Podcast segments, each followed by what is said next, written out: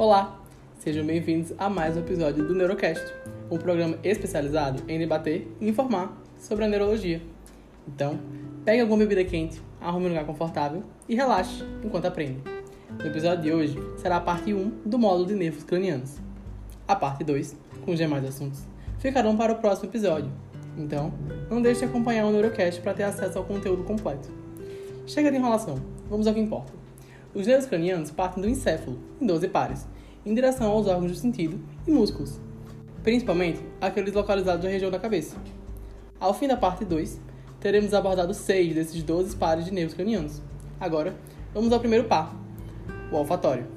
O primeiro nervo, o olfatório, leva sinais recolhidos dos receptores da cavidade nasal aos centros corticais do olfato, o que permite que possamos sentir cheiros e identificá-los, além de armazená-los na memória. Para avaliá-lo, realizamos o exame do olfato, usando de odores conhecidos como café e álcool. O paciente, de olhos fechados, deve reconhecer o aroma oferecido pelo examinador. Logicamente, o paciente precisa estar livre de resfriados para que seja possível identificar anomalias, como a hiposmia e anosmia. Também é possível haver alterações por lesões corticais, como parosmia, alucinações olfatórias e a cacosmia, manifestações que chamam a atenção pois podem indicar crises epilépticas por lesão de uncus hipocampal. O segundo par de nervos cranianos, o óptico, capta imagens na retina e as conduz ao centro de visão no lobo occipital.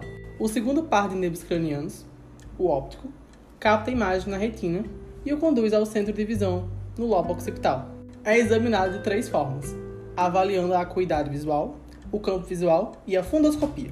No exame de acuidade visual, o examinador solicita que o paciente diga o que vê em cima da mesa do consultório, por exemplo, ou pede para que leia algo, sendo um olho de cada vez.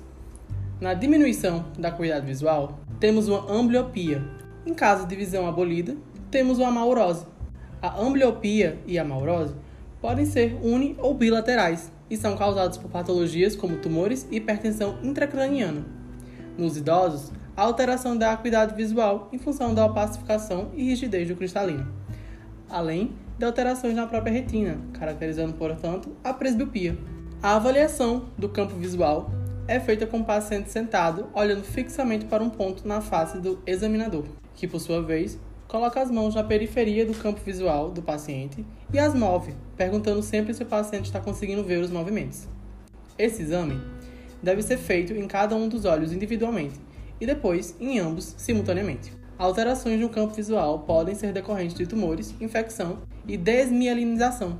E, para finalizar o exame do segundo nervo craniano, realiza-se a fundoscopia, com o uso do oftalmoscópio, que permite a visão do fundo do olho.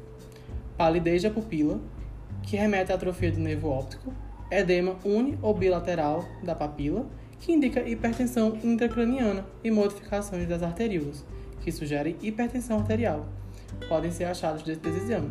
Tudo isso pode ser achado por meio desse exame.